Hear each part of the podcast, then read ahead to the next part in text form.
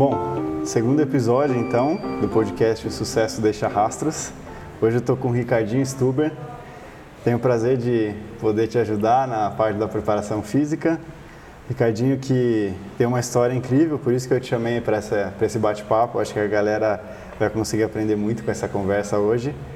É, você tem uma história muito massa que eu aprendo diariamente, então você perdeu, é, conseguiu perder 40 quilos, né? você saiu de uma fase que estava sedentário para uma fase de um atleta amador de respeito. É, você conseguiu fazer sua maratona para baixo de 3 horas. E eu costumo falar que não é, você, você não vive disso, né? Você fez tudo isso aliando uma rotina bem puxada de trabalho, você é advogado, é, tem um, é sócio de um escritório, então é, eu sei que não é fácil você conciliar tudo isso e ainda mais agora, para esse ano e ano que vem, mais um desafio que é um Ironman. É isso aí. É, obrigado, Léo, pelo convite. É sempre bom poder compartilhar um pouquinho da minha experiência. Segundo já, né? Podcast? É, segundo podcast. Eu fiz um com a Júlia, minha nutricionista também, em busca da performance. E acho que é legal, né? Porque são histórias verdadeiras. Exato. É, não, como você falou, além de treinar, de, de me dedicar, tem o que pagar conta, né? Tem que trabalhar, tem que conciliar os treinos durante a agenda de trabalho, tem dia que não dá, tem que acordar mais cedo, tem que sair correndo, como a gente ajustou nossa rotina depois que eu comecei a treinar triatlon que o treino passou para a hora do almoço, então é. agora com home office você consegue se programar um pouco mais, né? Mas é, no, no ambiente normal, fora de home office, era aquela correria, sai correndo, treina na hora do almoço, toma banho, volta, almoça na mesa, programa a marmita e vai, uma coisa e outra, para dar tempo de fazer tudo. É.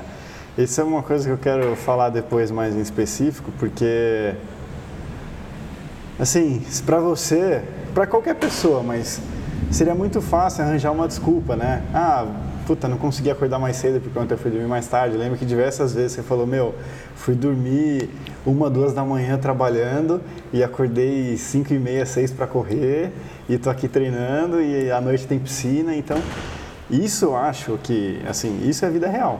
É. Né? Você, é lógico, atleta tem todo o mérito, eles vivem disso, mas acho que a maioria das pessoas, até que quem está escutando, ou se for um professor de educação física que trabalha com alguém, são pessoas assim, né? Pessoas... É, e acho que a gente tem que entender também, e, e foi algo que eu aprendi. Né? Eu sempre fui muito competitivo uhum. e sempre me cobrei muito. Certo. E no começo eu tinha muita dificuldade de, de entender isso, que, poxa, é, às vezes você não conseguiu dormir tão bem, vai cair a performance. Ali aquele treino, você mantém um, dois, mas às vezes você vem numa semana de trabalho é, que é muito puxada e tem épocas do ano, o meu trabalho especificamente, você sabe que a gente já passou alguns ciclos, ele é cíclico, então tem épocas do ano que ele é mais puxado, tem épocas do ano que, que, que o mercado em si é um pouco mais tranquilo, e quando é aquela época mais puxada, o foco é o trabalho, o foco, óbvio que, que tem esporte, e, e o esporte tem uma parte importante, mas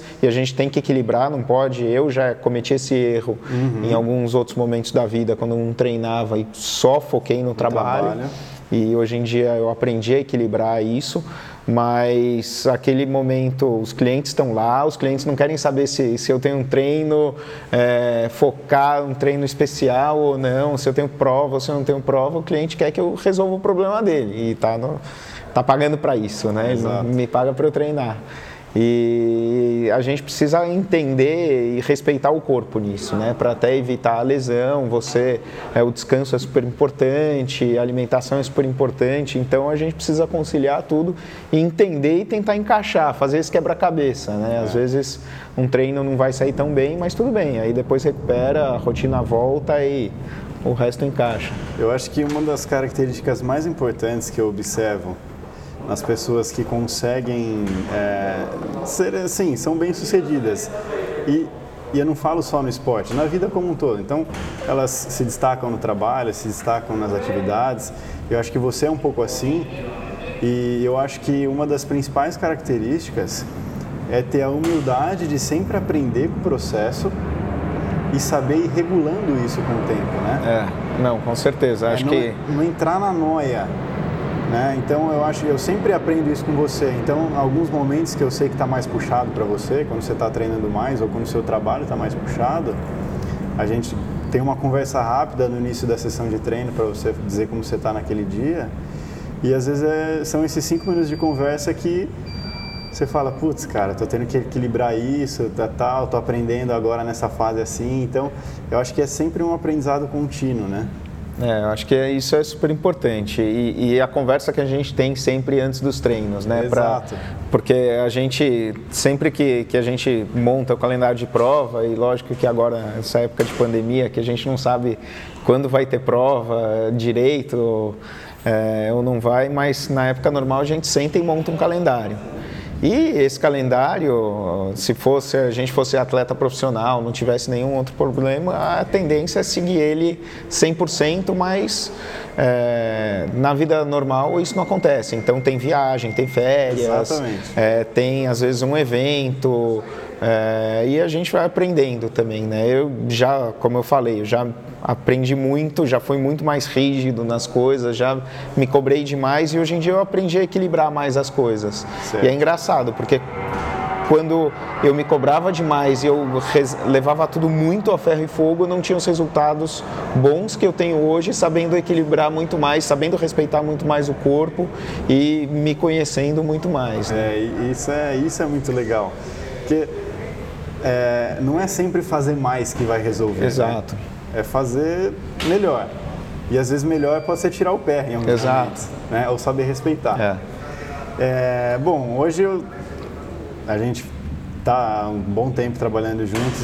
Você tem corrido nesses últimos anos, geralmente uma maratona por ano, né? É, a ideia. E várias outras provas. E meias, outras provas que a gente vai colocando. E tudo mais.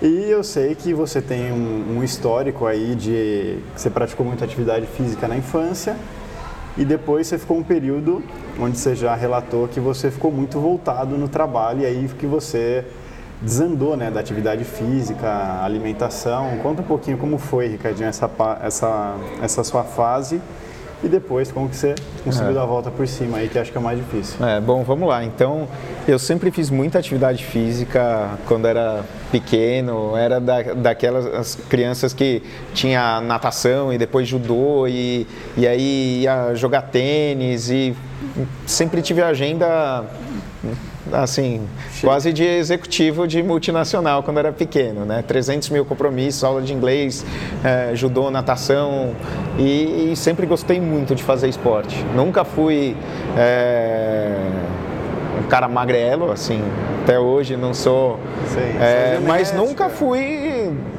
obeso, assim. Era ali mais cheinho, assim. É, algumas fases da vida um pouco mais gordinho, outras não, mas tá. assim, sempre fiz muito esporte. Certo. Mesmo na época da faculdade, jogava rugby. É, sempre fiz bastante coisa. Quando eu estava na faculdade, já trabalhava na área que eu trabalho hoje em dia, em outro escritório.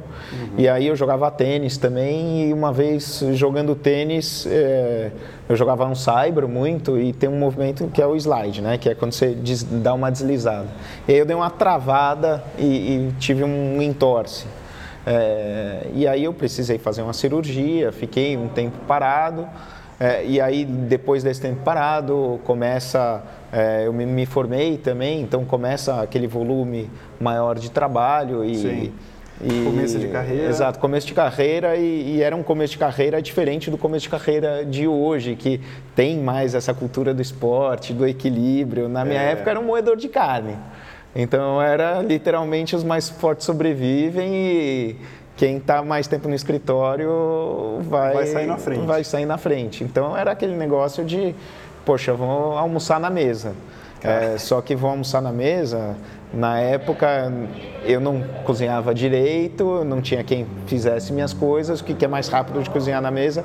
É, ah, vamos pedir. Só que também não tinha tantas opções saudáveis. Então era pedir sanduíche, pedir aquilo no meu prédio, no escritório, embaixo tinha um McDonald's.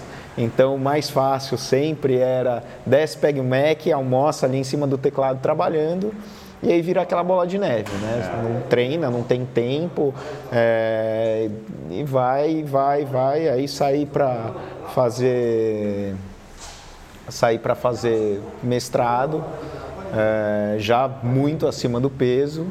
Meu mestrado foi combinado em Madrid e Chicago. Chicago foi no inverno americano, com neve, com tudo. Cara, quando eu vi, eu tava com 106 quilos. Eu Nossa. meço 1,66m, então é bastante. Sim. É, e, aí... e, aí... o clique, é, eu sempre gostei muito de esquiar também. Esquio desde Sim. pequeno e adorava. E aí eu fui fazer uma viagem de esqui com os meus amigos uh, é, para Aspen, quando eu estava morando em Chicago. E foi um desastre. Foi no Thanksgiving, isso era novembro de 2011. 2011, isso eu estava ia voltar para o Brasil no, no, começo de 2012. Uhum. E foi terrível.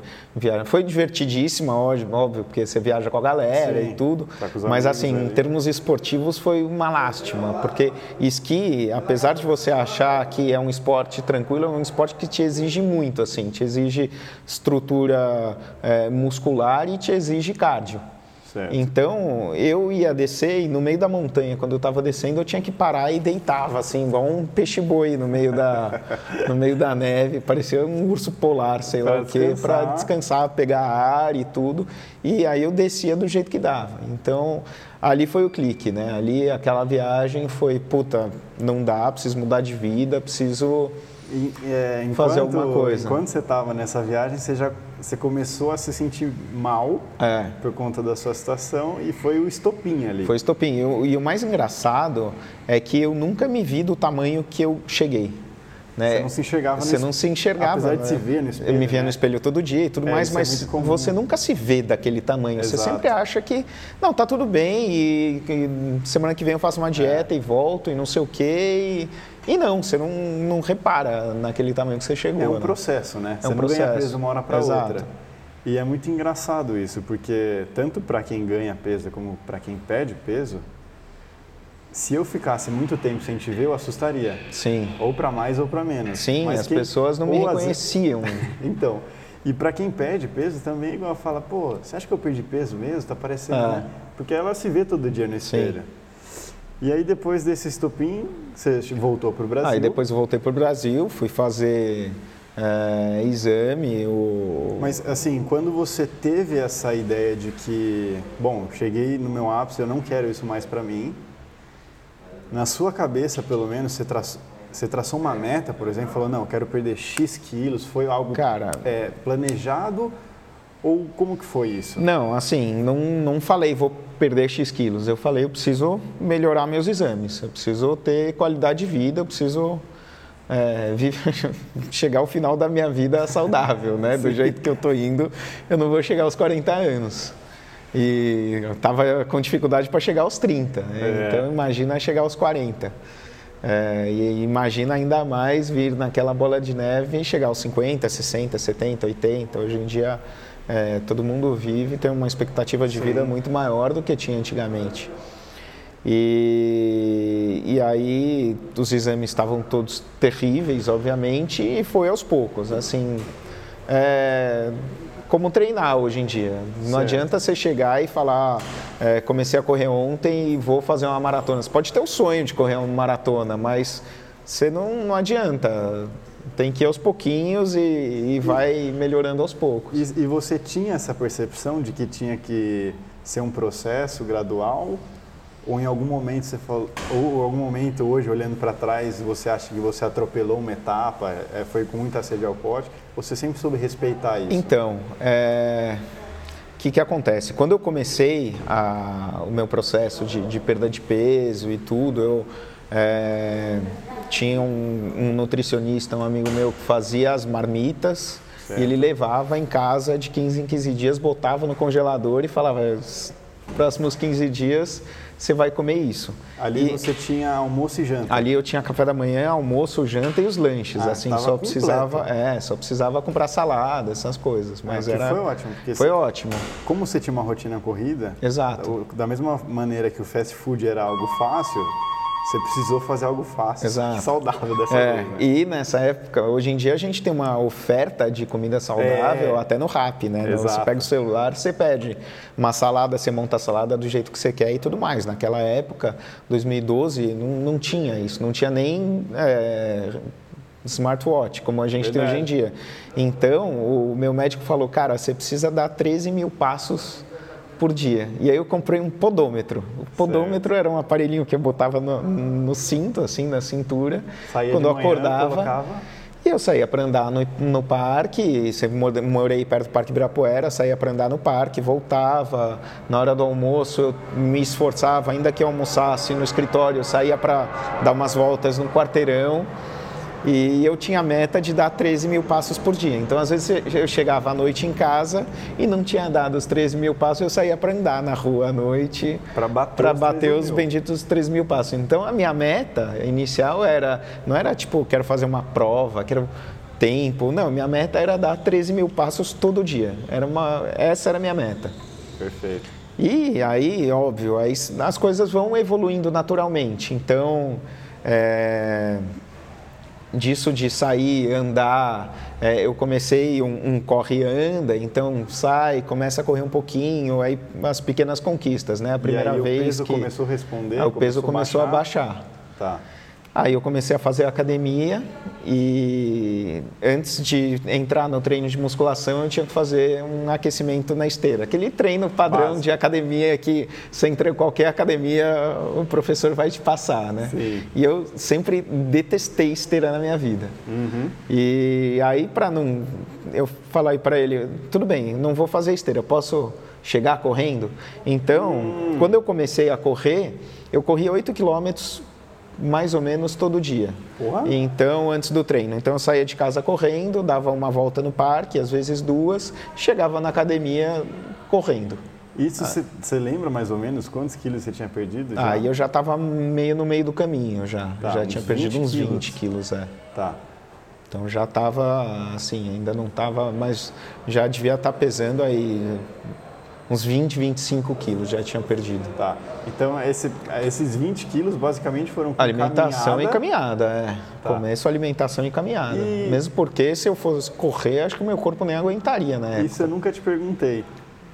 De final de semana, como que você fazia nessa época? Você, você seguia regrado? Cara, eu seguia regrado, eu seguia, Seguia? assim, eu ia, era Não desesperador, eu saía com os meus amigos, ia pro bar e tomava água ali. E, tipo, eu comia antes de ir pro bar para não ter fome. Então, cara, tava assim, eu tava ali focado. extremamente em... determinado. É, era foda. É, tipo, eu fiquei aí por antipático e, cara, teve um final de ano até com os meus amigos que rolou um estresse, porque, cara, todo mundo no, no alfa do álcool ali e eu sóbrio, não achando graça nenhuma na- nas brincadeiras da galera, É, né? não Então, tem como, né? assim, é, foda, é muito foda isso. Tipo, é, é foda pra quem passa e pra galera também entender, porque É. demora um tempo, né, pra, pra turma entender que você tá também passando por um processo, e é um processo, assim, não é que você vai ficar daquele jeito o resto da vida, mas, tipo, até todo mundo entender é, É verdade. é, é puxado também, né? Você passa um pouco por, por antissocial, por antipático, você tem que ficar um pouco antissocial também, porque, cara, você vai às vezes no ritmo, cara, é, a balada começa na quinta-feira, às vezes na quarta e termina no domingo à noite, então você tá num processo, você pensar, pô, começar na quinta, na quarta, é metade da, da semana, não Exatamente. tem programa que, aí- que resista a isso. Por mais que comece na quinta noite ou até na sexta, são três ou quatro dias ali. É, É de uma metade semana da de semana. sete, é metade, meia Aí semana. muita, muita gente fala, não, mas eu faço certinho a semana inteira, só o final de semana É, que só eu o final de semana escapada." fudeu. Né? Desculpa a palavra aí, gente. Vai botar a tarja preta depois, um pi, mas, cara, só o final de semana fudeu. Não existe só o final de semana. Tipo, tem que ter ali uma, duas refeições livres, dependendo do. é, Mas, cara, não existe. né? Assim, você quer atingir um objetivo, você quer manter. é, Não dá para ficar no, nessa liberação total. E aí eu comecei a correr e tudo, e não treinava com ninguém, assim, não E tinha assessoria, pegar não um tinha. Comecei a pegar um gosto. Aí uns amigos meus iam fazer a meia do rio. é, que é uma prova conhecida, 20 É uma quilômetros aí. linda, né? É, naquele ano eu tinha decidido a fazer a minha Come- começou o ano, 25 de janeiro, tem uma prova tradicional aqui em São Paulo, que é a prova do, do aniversário da cidade, que são 10K, e eu me inscrevi para ela. Certo. E uma amiga minha me falou, cara, você é muito competitivo, cuidado que você vai querer passar todo mundo e você vai morrer no meio da prova.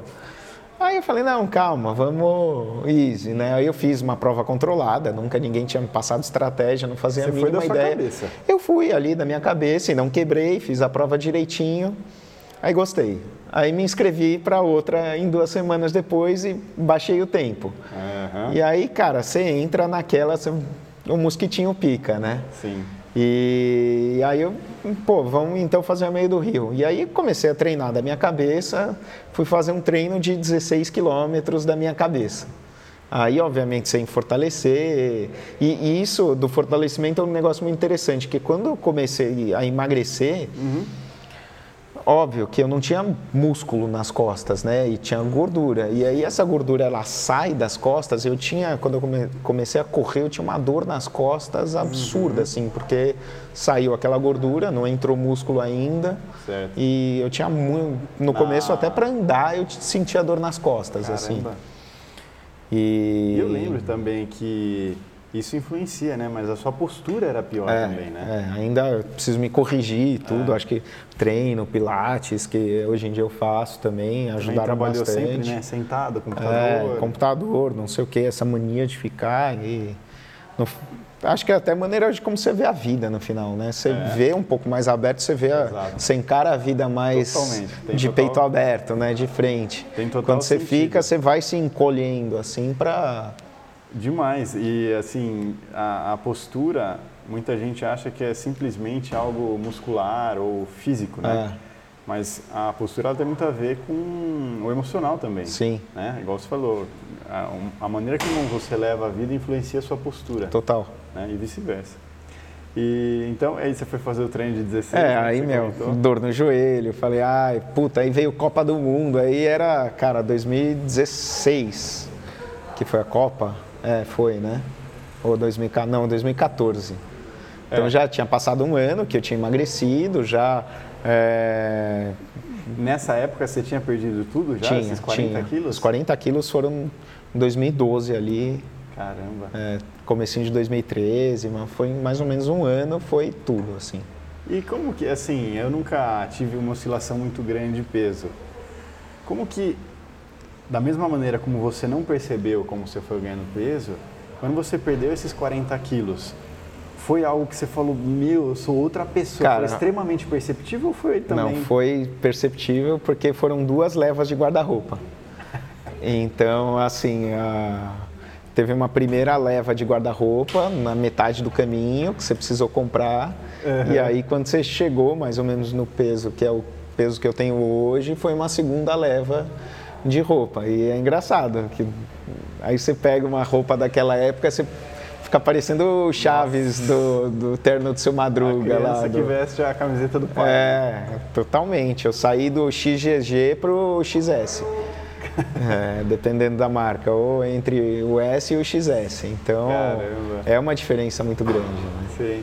E, bom, você tinha rotina de escritório e tal, sua disposição até para o trabalho, você sentiu melhor, assim? Como é Me sentiu. E, e- e isso eu precisei é, inverter também, né? Que eu sempre, é, nessa época que eu trabalhava mais, era uma pessoa muito mais da madrugada. Sempre, é? Tipo, eu rendia muito melhor depois, sei lá, das nove e meia da noite. Nossa. Nove e meia da noite era o horário que eu ia começar a voar trabalhando. Caramba. E ia até três, quatro da manhã, não sei o quê. Então, meio que era uma rotina mais Bem, invertida, assim. é. E com os treinos e acordar cedo e, e tendo uma rotina, hoje em dia eu sou uma pessoa que eu rendo muito melhor de manhã, então tipo, chego, a hora que eu sento para começar a trabalhar, vai, a hora do almoço vai, até o meio da tarde eu rendo bem. Aí tipo, vai do meio da tarde pro final do dia já vai dando uma uma perda na, na performance no trabalho, assim. né? Sim. E, bom, aí depois você nessa época que você fez, você tinha feito as provinhas, você acabou já pegando um gostinho, né, pela corrida e se É. interessou por fazer a meia. É, isso, né? então, aí, exato. O que eu tava contando, aí parei, não voltei, agora eu volto. Aí, cara, aí eu tive um o joelho doeu, aí, cara, veio Copa do Mundo, vem esse negócio de, ai, puta, agora é desencano de treino, é bar todo dia, vai- era Copa no Brasil, então, tipo, é, foi uma época que eu dei uma engordadinha de novo, falei, não, peraí, agora fazer as coisas direito. Então, aí eu fui, procurei uma nutricionista esportiva, é, fui para o Marcos Paulo, encontrei a assessoria que eu treino até hoje Certo. e falei, não, então vamos fazer as coisas direito. E aí eu entrei a princípio para fazer uma meia maratona. Tá.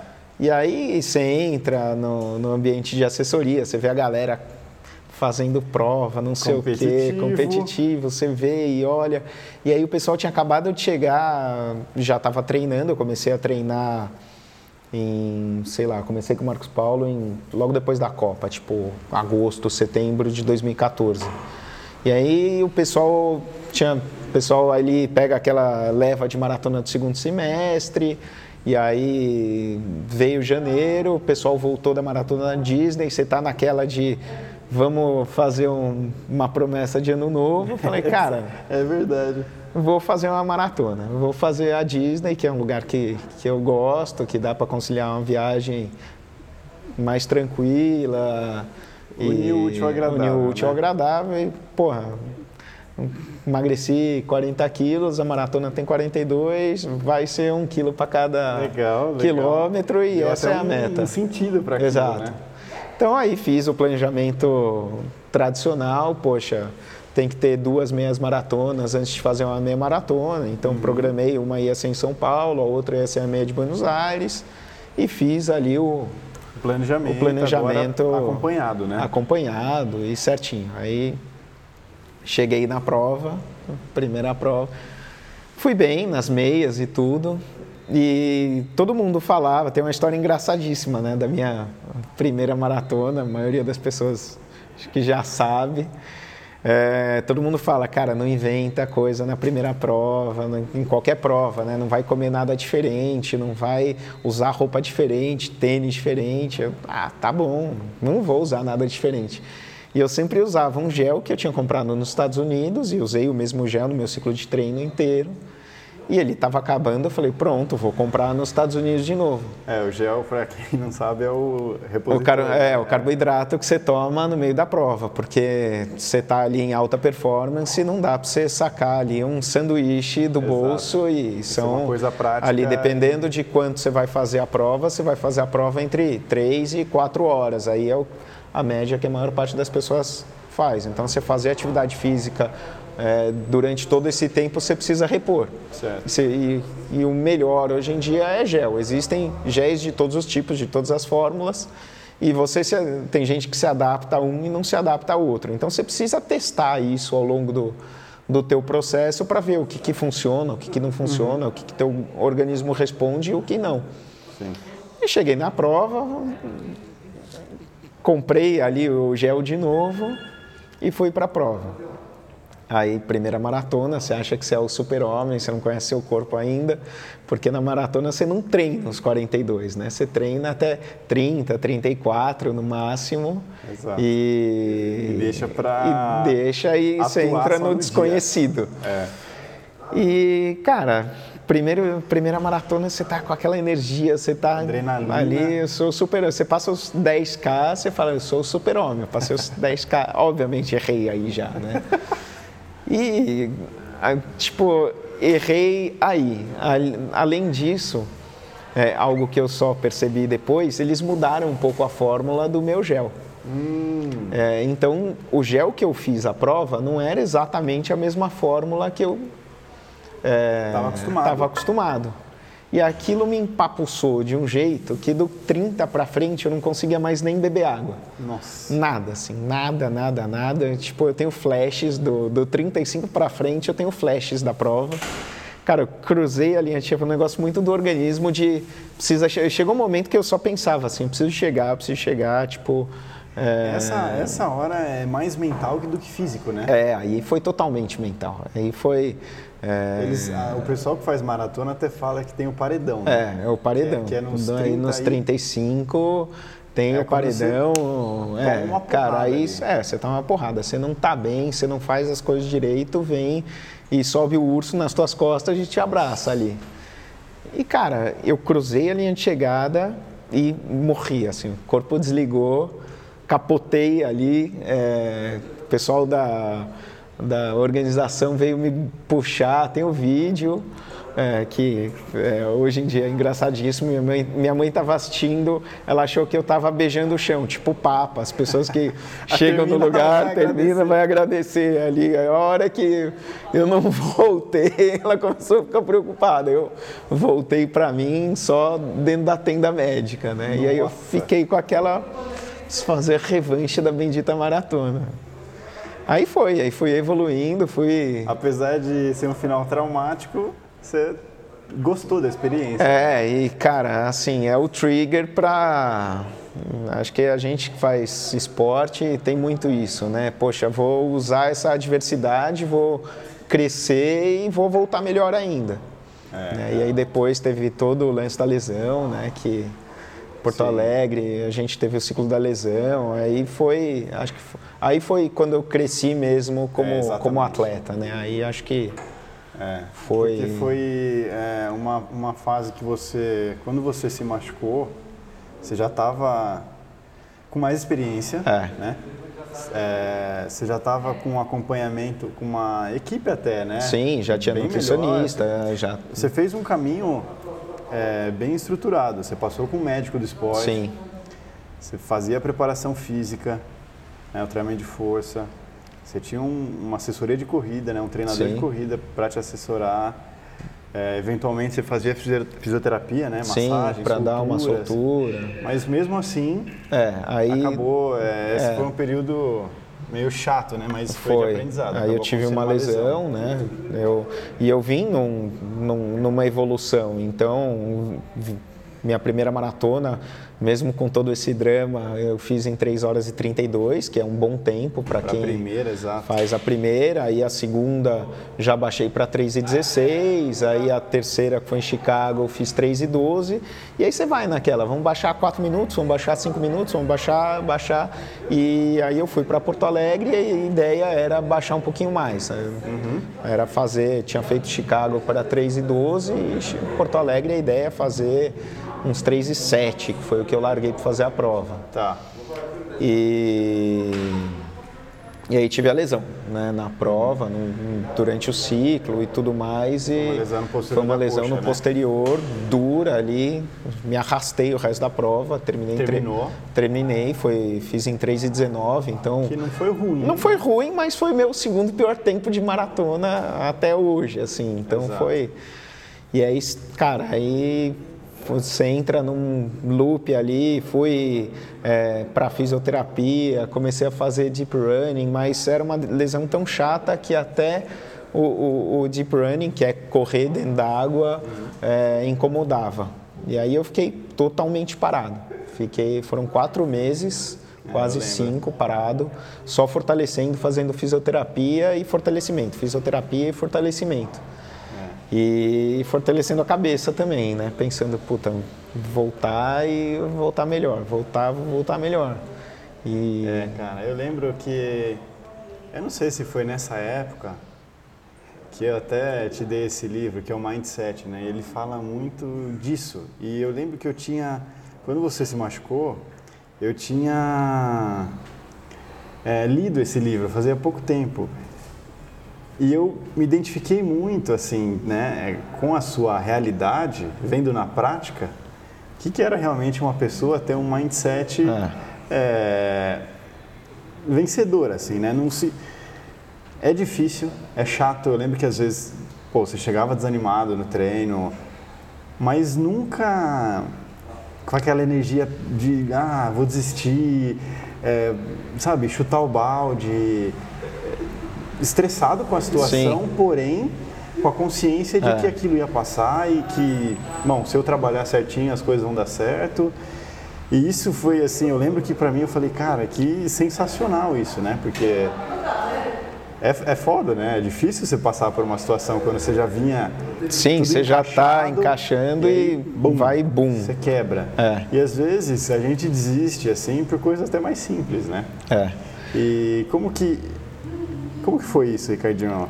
Na sua cabeça, assim, isso, você sempre teve esse, esse mindset, vamos chamar assim? Então, sempre. Eu sempre fui uma pessoa que definia alguma coisa, seja trabalhando, seja treinando, seja vida pessoal, sempre fui atrás. Assim, tá. queria um objetivo, é, ia atrás, planejava, dava um jeito e sempre fiz o negócio acontecer. Certo. Às vezes demora mais, às vezes demora menos, mas eu sempre fui uma pessoa de ir atrás daquilo que eu quero, ir atrás dos meus sonhos e, e, e batalhar para conquistar isso. Uhum. Então, é, você precisa traçar o plano. Qual que era o plano? Poxa, primeira coisa, eu preciso parar de sentir dor.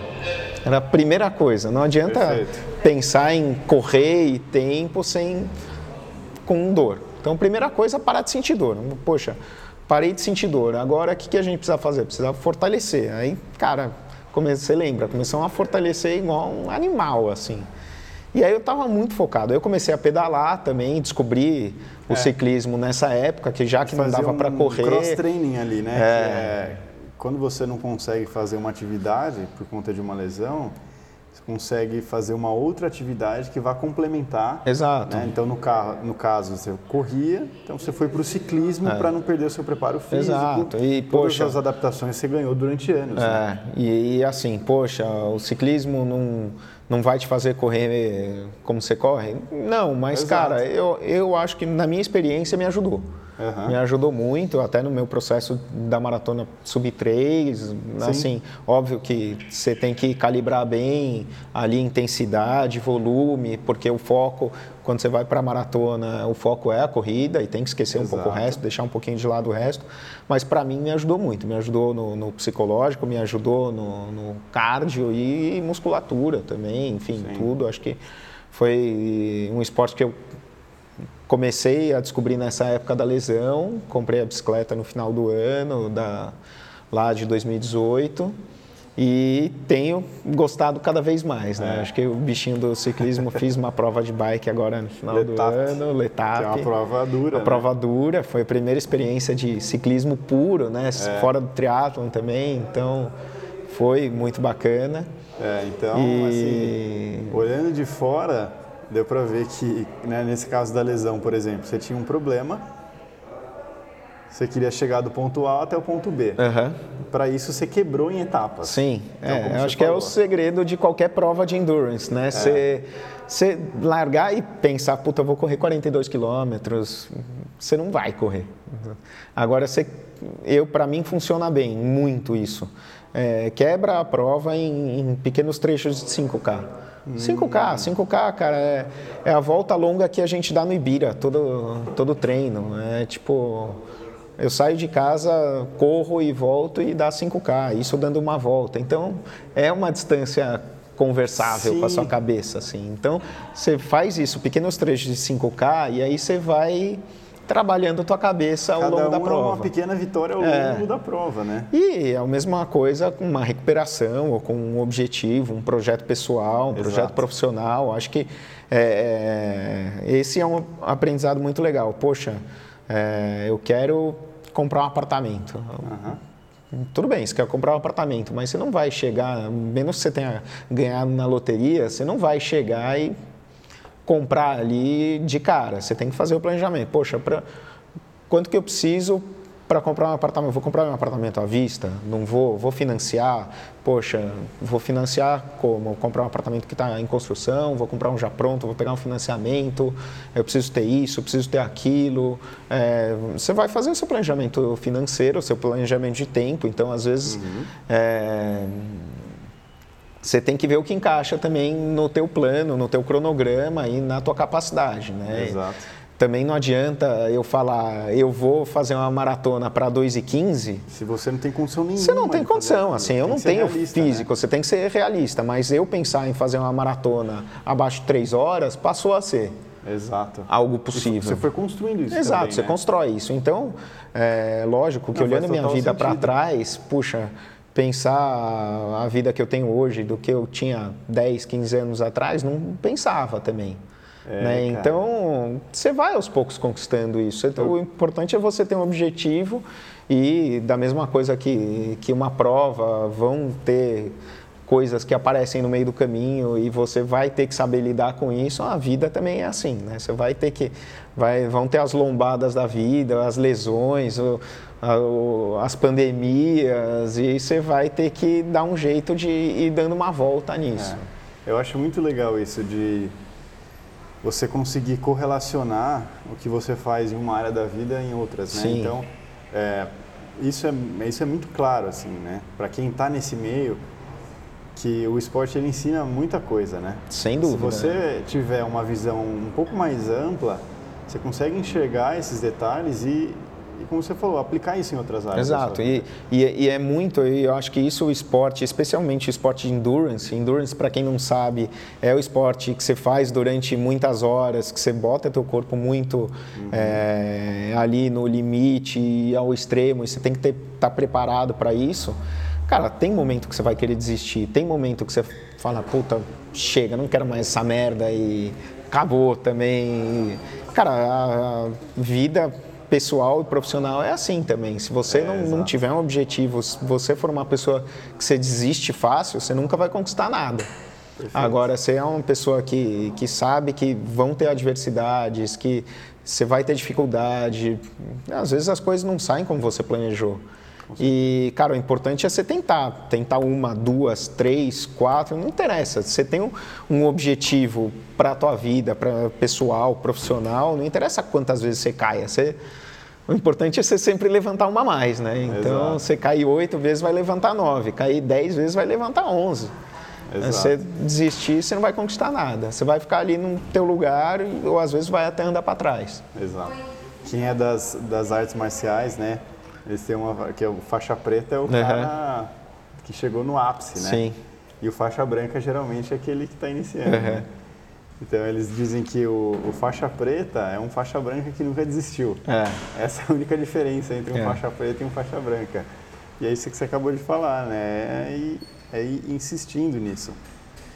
E outra, outra coisa também, que foi um desafio e uma conquista, eu acho que talvez para você, do ponto de vista do esporte, tenha sido a maior, foi a sua melhor maratona, né? Foi. É, até uma curiosidade minha. Quem corre, principalmente quem corre por hobby, não é profissional, tem um grande desejo de fazer uma maratona para baixo. Tem um marco, né? Parece. Tem, é. a- Existe isso. Quem, né? é, então, Abaixo quem, de três horas. É, quem, quem corre, qualquer atleta adora subir alguma coisa. Então, Certo. você fazer abaixo de alguma coisa. Você fazer uma maratona abaixo de quatro horas já é uma boa prova, né? Você já está abaixo da média da população mundial. Acho que é- quem treina para uma maratona, acho que fazer abaixo de quatro horas já é, É, algo bacana. Daria para olhar esse dado, qual que é a média, né? É, eu acho que é quatro e pouco. Então, você fazer uma maratona abaixo de quatro horas já é uma baita conquista. É. Mas fazer abaixo de três horas, quando eu comecei a correr, era aquele negócio é, inalcançável, assim. Você falava, puta, maratona abaixo de três horas, mas a hora que você pensa o pace que você, Exato, cara. É, é igual. você tem que manter, você fala, mas nem fudendo, mas nunca eu vou fazer isso. Eu, eu não corro. Né? né? Quando eu vejo, eu falo assim, você me fala, ah, para eu fazer uma maratona para horas três horas, tem que fazer um pace de, É, no, no- assim, o, se fosse um reloginho. o, o reloginho ali tinha que ser 4,15, né? 4,15 que dá Mas- quantos km por hora, mais ou menos? Cara, na esteira, agora, puta, 16 na esteira, alguma coisa assim. Cara, se eu colocar 16 na esteira, quem não está acostumado É. é, como se estivesse dando um tiro. É, Quem não está acostumado. sim, você tem que estar, Né? assim... E pensar, eu vou correr 3 horas no mínimo a essa velocidade. E aí como que foi isso?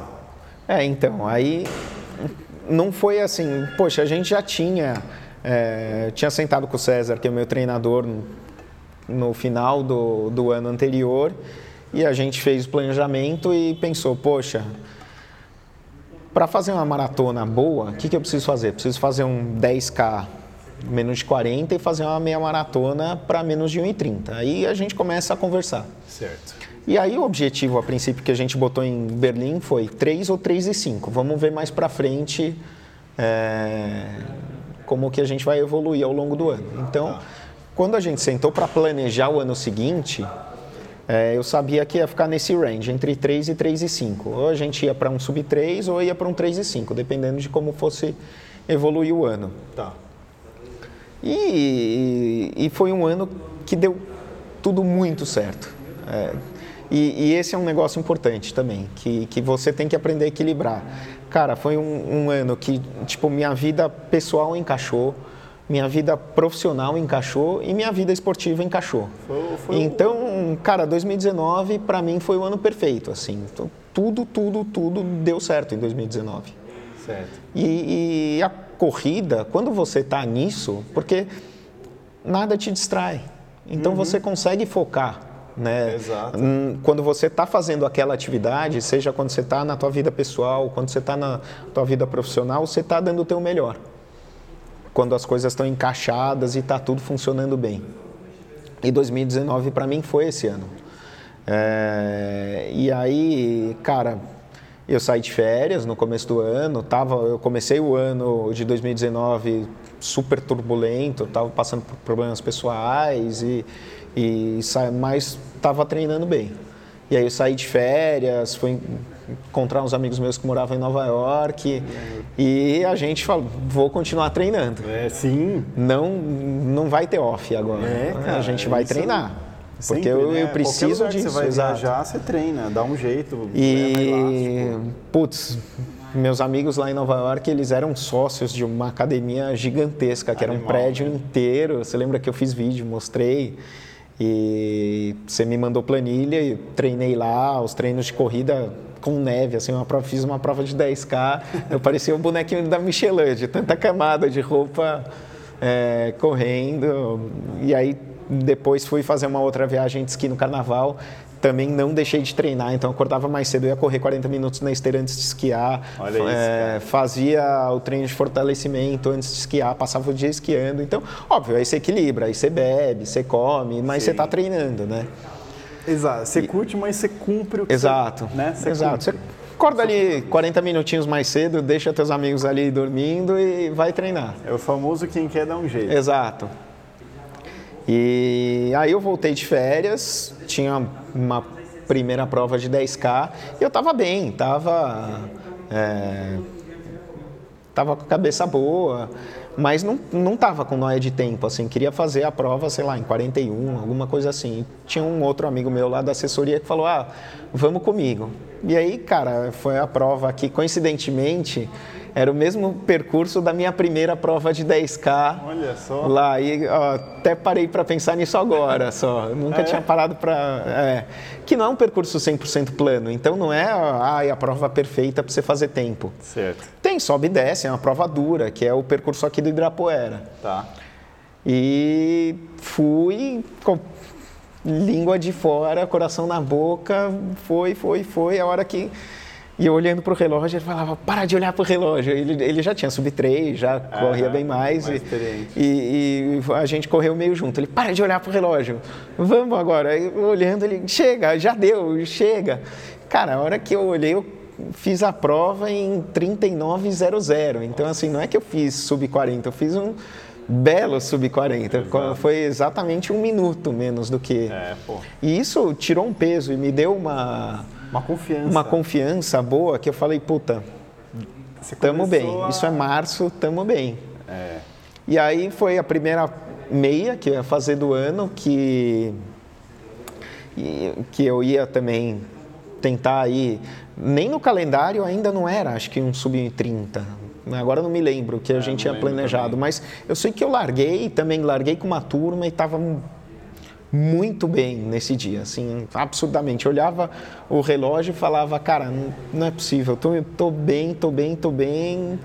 E foi lá no Pacaembu também, que não é uma meia tão fácil, o final tem uma subidinha ali, cara, focado, animal, fiz 1,25 e, e 30, foi minha melhor meia do ano e também, depois que eu fiz aquele tempo, tirei o o peso de ter que fazer uma prova sub 1,30. Pô, tem que fazer sub 1,30. Fiz 1,25. Exato. Acabou, são 5 minutos de, de gap. Agora vamos pensar no sub 3. Aí nesse dia eu falei, cara, Vou pra cima. vou pra cima.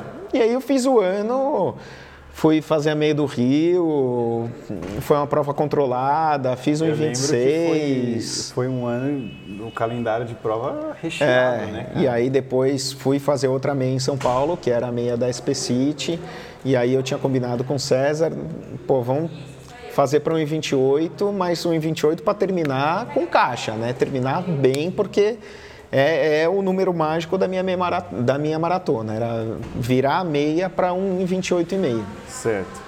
E fui, fiz um em 28,5, terminando bem, assim. Então foi aquele, cara, foi aquele ano quando foi para ir para Berlim, ali nos treinos, quando eu vi os paces que o César tinha me colocado nos, nos treinos antes, nos longos, aqueles longos eh, mais puxados, com intervalo mais firme no meu, hum, falei, não vai dar, assim. E aí você vai evoluindo, e os primeiros treinos são mais puxados, mas aí você tem que focar, aí você eh, tem que tirar a cachaça de lado, tem que eh, Abdicar tirar, algumas abdicar coisas, algumas né? coisas porque você tem um objetivo forte, não era e é, ainda pensar que eu estava numa evolução, mas o meu tempo de maratona melhor era 3 e 12. Ainda o Chicago. Então, se eu pensar só no gap de maratona, cara. apesar de eu já ter baixado nas provas intermediárias em maratona, eu ia baixar 12 minutos na minha maratona. Putz, é verdade. Então, pensando nisso, era muita coisa. E no final as coisas foram acontecendo naturalmente, e aí vem muita gente querer te dar dica e não sei o quê, e aí você tem que aprender a filtrar um pouco, porque é, as pessoas querem contar a experiência delas também, mas nem sempre o que funciona para um funciona para outro, o histórico de um. E, e eu sempre fui assim: vou fazer meu treino. Se alguém quiser fazer é, correr comigo, vai fazer o meu treino, mas tipo, não dava pra, pô, vamos juntar todo mundo e vamos fazer um treino meio a meio, vamos... Sei. Não, cara, eu tenho o meu objetivo, o meu objetivo não é o teu objetivo. Então, Exato. se alguém quiser encontrar comigo no meu treino, fazer um pedaço, é super bem-vindo, mas... Saber separar o social do, É, Exato. do e, treino, cara, né? e tem os treinos de rodagem ali, que é o treino ali que você vai mais pro hahaha, pra bater papo, pra... Mas os treinos sérios eram os treinos sérios mesmo. Certo. E fiquei um pouco mais na minha de treinos nessa época também, né? E quando eu cheguei em Berlim, eu sabia que eu ia fazer a prova, assim, sabia, tipo, tinha até uma confiança absurda, mas uma confiança boa, assim, não é Sim. aquela confiança que você só tem a confiança e não, tipo, eu sabia, eu tinha construído, eu tava na bagagem, eu não tinha dor, eu não tinha lesão, não tinha é, e eu brinco com a, com a minha nutricionista, né? Até falei isso para ela depois, para a Júlia, que eu falei para ela, mas e se eu quebrar na última consulta, né? Ela falou, cara, com a composição corporal do jeito que você tá, você não vai quebrar. Então, assim, isso também, as pessoas que estão junto com você, é, conversando com você, também com o César, todo mundo tava ali É, cara, tava confiante alinhado, nisso. Então, exato. tava alinhado. é, Porque quando você faz, quando você trabalha de fato, É. não tem achismo. Não tem achismo, exato. Né? É ali, cara, Era- óbvio que corrida não é matemática, não é porque eu tinha Exatamente. feito o- os 10K sub 40 e tinha feito a meia maratona para um 25 que eu obrigatoriamente faria maratona para baixo de 3 horas, mas são indicativos muito bons. Se eu Exato. tivesse meu melhor tempo de meia fosse 1,28, 1,29 afogado, mas não, eu tinha caixa, eu tava sobrando ali. E aí, na, na noite anterior, sentei com o César, ele falou, ah, cara, é 4,9 de pace, é pensar ali os blocos de 5K para tanto, e eu fui reloginho nesse dia, foi... Programei o relógio para ter um range e, e, o, e a marca do relógio tinha o pace tinha que ficar sempre no 4,9 no, na média do bloco de 5K. E, meu, foi assim, aquele dia perfeito, prova perfeita. E foi também um sub 3 bem feito. Foi 2,56 e 25, Exatamente. então foi com, com bastante folga Então, também. pô, né? foram, é, comparado com a sua outra melhor maratona, Foram quase 16, 16 minutos. minutos. É, é uma bela diferença, é né? bastante. É o que é o, prati- praticamente o mesmo tempo que eu baixei da minha primeira para a segunda. Ah, sim. Que, que é quando você muda de patamar. Eu acho que é exatamente quando você muda de patamar no, na corrida. Né? O Marcos Paulo falava isso, assim, ah, agora você mudou de prateleira. E é, cara, você vê que você mudou de prateleira. E, óbvio, tem que continuar treinando, né? Não, Sim. não adianta você pensar que o teu resultado passado vai te garantir é, provas futuras, porque não vai. E, e aí foi quando eu comecei a, a virar a chave para o triatlon também, É, né? Eu é virei outro já estava... agora, né? É, exato. E, e eu já estava pedalando, eu nadei muito quando eu era pequeno também, então não é algo que, puta, vou precisar aprender a nadar. É, que tem muita gente que quer fazer triatlo e quer fazer um Ironman sem saber nadar. E calma, você vai, vamos por partes, né? Primeiro você tem que aprender a nadar, depois você vai fazer um short, vai fazer olímpico para depois você querer fazer um Ironman. Então as pessoas hoje em dia são muito imediatistas, né? Exato. Elas não sabem nadar e já querem fazer um Ironman. Ai, porque eu preciso falar que eu sou Ironman, o Ironman, eu quero fazer a tatuagem do Ironman e botar no meu carro e no currículo. E, cara, é uma noia do Ironman desesperada. E eu quero, tipo, é o meu plano fazer o Ironman. Só que também foi algo que a gente vem construindo, né? A gente teve aí a barrigada da pandemia no meio do caminho, não sabemos muito bem como é que estão as provas. Era para eu ter feito primeiro meio Iron 70.3 ano passado, não deu. Demos um jeitinho de, de brincar, de fazer, né? Porque não, não é a mesma coisa ser simulado que fazer a prova para valer, botar o número de peito e, e ir, mas Cara, durante assim, a pandemia aí a gente fez algumas esse- brincadeirinhas. Esse, né? é, esse é outro ponto que eu também, assim, eu sempre admirei a sua determinação e acho que a pandemia, e assim, né, é, é na dificuldade que a gente vê se o cara realmente é bom ou não, É. né? E foi o, foi o carimbo, porque deu lockdown, a academia fechou, né? Você não podia mais é, Nada, correr treinar. no parque, você É. não podia ir pra academia. E aí eu volto naquilo, quem quer dar um jeito, quem não quer arruma uma desculpa. É. Conta o que, que você fez no seu apartamento e como é que foi. Bom, a- teve ali, quando teve o anúncio do lockdown, né, fechou tudo, e aquele pânico geral. E o que, que eu vou fazer? Então eu fiz aquela a, a- a corrida da Decathlon, que acho que muita gente fez, né? Liguei pro Léo, falei, Léo, cara, me fala o básico aqui pra gente comprar pra, pra fazer algum tipo de treino, Conseguir a gente se manter o- ativo, é. né? Acho que o importante ali naquele momento era vamos manter ativo, porque não sabemos quanto tempo a gente vai ficar nisso. Exato. E comprei o kit básico ali da Decathlon de elástico, comprei uma barra que parafusei na entrada do banheiro. E eu falei, cara, se eu for ficar sem correr, eu vou ficar maluco. E eu comprei uma esteira. Num domingo, é, eu comprei uma esteira, ia chegar, sei lá, duas semanas depois. Na segunda-feira, circulou nos grupos de WhatsApp um cara que alugava esteira. Aí eu fiz as contas, falei, ah, puta. Aí eu cancelei a compra da esteira, que ainda estava ali, como Um eu tinha período. comprado pela internet, você tem um período que você pode cancelar. E eu aluguei uma esteira. E aí Colocou na sala é, eu tinha uma mesa que eu não gostava no, no meu apartamento. É, a Bela, minha namorada, né, veio morar junto aí nesse. Acho que como muitos casais, a gente começou a morar junto na época da pandemia. E a gente conversou e falou, pô, não vamos receber ninguém, essa mesa a gente não gosta mesmo, vamos aproveitar para depois trocar a mesa. E botei a esteira no meio da Trocar sala. Uma, trocar uma, É. uma mesa por uma esteira. Então troquei a mesa por uma esteira, botei a esteira no meio da sala e foi também algo de adaptação, porque a época que eu comecei a correr, eu comecei a correr no horário que eu treinava, eram seis da manhã, eu moro num apartamento que são dois andares e a minha sala é em cima do quarto do apartamento de baixo.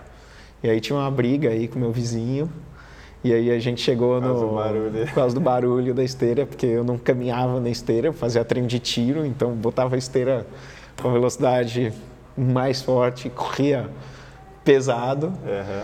E, e aí a gente chegou ali que o horário era a partir das 9 horas. Então também foi uma adaptação que eu precisei fazer é, em termos fisiológicos e nutricionais. Né? Eu estava acostumado a acordar, correr e aí depois trabalhar e começar a vida. Aí agora não, tinha que acordar, trabalhar e aí às vezes dava para correr às nove, às vezes dava para correr às onze, dependendo do, do dia e da reunião que eu tinha e como que estava a minha agenda. Então foi também aí um, um aprendizado. Sim. E aí a gente e foi aí, inventando. Até umas provinhas na esteira, é, tudo, né? Umas provinhas, umas loucuras. Nossa, cara, você fez uma maratona na Eu esteira. fiz mais que uma maratona, eu fiz uma ultramaratona de 45 quilômetros na esteira. Putz. Então, como eu te falei, quando eu comecei a correr é, quando eu comecei a treinar na, na academia, eu detestava que eu ia correr no parque para não correr 10 minutos de aquecimento na esteira. Correu 45K. Corri 45K, corri na esteira, não perdi praticamente um treino durante a, a pandemia é verdade, inteira. Eu lembro, cara. E, e corri 45K sem estar tá treinado com volume para isso, né? Então foi, foi uma estupidez minha e do César, meu treinador, porque ele também correu. A gente fez um fundraising para um projeto lá da MPR, projeto Arrastão. E eu corri na minha esteira em casa, ele correu na esteira dele, na casa dele. E a gente fez uma live ali, teve uns convidados e acho que isso ajudou muito ah, né, no psicológico. Tá. Como teve as lives e o pessoal entrava e falava e Menos batia um papo, né? então você ficava ali meio se distraindo e conversando e a Bela ali do lado dando apoio, mas cara, foi uma zona assim, tipo, hum, no final eu esqueci que estava correndo no meio da sala de casa, pegava a garrafa d'água, jogava na cabeça e tinha um sofá de casa atrás, assim, foi é, não, não, foi uma né? atitude muito inteligente, mas aquelas histórias para a gente contar para os nossos netos, né? E aí eu ia fazer a maratona de Nova York e como todas as maratonas do ano passado eles cancelaram e transformaram numa prova virtual. E eu consegui uma das mil vagas que se você completasse a prova você teria uma é, vaga garantida para a prova para valer. Hum. E aí foi uma motivação extra para continuar treinando, né? Então, puta, não é. vamos fazer loucura, não vamos fazer prova, mas vamos é, Entendi. Continuar treinando e. Você sempre colocou alguns ganchos para se motivar também. Exato, né? exato. Então a gente foi, pensa é, tempos, provinhas, alguma coisa assim para você manter o treino, né? Acho que o, nessa época de pandemia a gente tem que esquecer um pouco é, performance, prova da vida, mesmo porque não tem prova e uhum. apesar de, de, de, ser prova virtual e ser bacana e tudo, isso não vale nada, né? O que vale é o, é o tempo do cronômetro, botar o número do peito, mas eu acho que é válido, acho que é para você manter a motivação e se desafiar e, e a experiência de Nova York foi super divertida, assim, porque eu pensei no meu trajeto, é. eu calculei uma altimetria para dar o desafio como se fosse a prova de Nova York. Então a gente testou, foi um final de semana antes de carro, com o relógio ligado para ver se ia dar a distância, onde é os seus pontos de hidratação. É. A Sabrina, uma amiga minha, foi de bicicleta, outros amigos meus encontraram para correr. Legal, então, assim, cara. foi super divertido. Assim. A Pacer, a Fê? A Fê, que treina junto. É, correu metade da prova comigo, deu um migué ali no final, parou. A gente parou para tirar foto, eu descobri um dia antes, eu joguei no Google, né? Falei, ah, pô, prova de Nova York, né? Fazer uma graça. Já tinha feito uma graça no trajeto que ia passar pela rua Nova York. É. Eu falei, ah, dá para fazer mais graça, né? Eu descobri que tinha uma padaria chamada Padaria Manhattan, uma quadra para cima da rua Nova York. Tinha uma estátua da Liberdade lá. Ah, eu, eu vi a foto. Aí eu falei, vamos desviar um pouco do trajeto e a gente vai tirar uma foto na estátua da Liberdade no meio da prova. Invejosos dirão que Invejosos dirão que eu não fui para Nova York correr. Então, assim, foi tiração de onda, foi... E, e ainda assim, eu fiz a prova em 3 e 10. Então, é. É, o que é super interessante, porque se você pensar em tempo de prova, foi minha segunda melhor maratona. porque verdade. a melhor foi Berlim 2,56, a segunda melhor foi Chicago 3 e 12. Então, assim, ainda no meio da pandemia, tirando onda e tudo mais, foi o meu segundo melhor tempo Nossa, de maratona. É verdade, cara. Não tinha É, pensado sem, nisso. assim, focar, noiar, ter feito um ciclo, É. sem beber e tudo. Assim, foi o que deu na pandemia. E aí fiz a, a prova de, de ciclismo, que foi uma experiência super bacana. E aí eu tô meio... Fui contaminado pelo bendito do, do Covid agora no final do ano, né? Então, estou ainda de molho, esperando é, semana que vem. Os, os exames já estão bem, mas ainda não estou liberado para voltar aos treinos. Semana que vem vou fazer o ergo e pelo que eu conversei com, com os médicos, é, indo tudo bem no ergo, é, eu volto aos treinos, porque tem um risco grande de miocardite na, na volta ao esporte. Então a gente tem que tomar cuidado e, mais uma vez, né, não tem prova agora, não Exato. tem aquela noia de voltar. Acho que é mais importante voltar. É, para ter boa saúde e voltar a treinar. Acho que meu, minha maior preocupação agora é poder voltar a treinar. Né? Voltar a Perfeito. treinar bem, voltar a ter uma rotina e, e aquilo que a gente já falou, já aprendi uma vez com uma lesão, com isso e agora vai ser um outro processo de aprendizado. Assim, querendo ou não, já estou um mês parado, é, veio o final de ano ainda e tudo mais, um, é, e aí já saí um pouco da rotina, então agora a gente vai retomar e vamos é, construir de novo. A meta é fazer, se as coisas, a vacina permitir e tudo mais, fazer um Ironman prova completa em Floripa o ano que vem, que, que no meu plano de vida aí vai ser um negócio muito bacana, porque é, a prova é em maio, em maio é o meu aniversário e em- eu vou fazer 40 anos. E quando eu fiz 30 anos, que foi quando eu decidi emagrecer, em 2012, eu falei, cara, eu vou chegar aos 40 anos melhor do que eu cheguei aos 30. Ah. Que aos 30 é, é, foi exatamente quando eu estava começando a emagrecer. Que massa. Então eu cara. tenho essa meta de chegar aos 40 melhor que cheguei aos 30. Então vai ser muito legal fazer o Ironman ano que vem, Que massa. em maio, porque Chega vai, bem vai chegar bem melhor do que cheguei aos 30, né? Show. Ricardinho, ó, pra gente fechar, eu todo final eu faço três perguntas. E aí você responde como você achar. A primeira Tá. é, no último ano ou nos últimos dois anos, qual foi o maior aprendizado que você teve?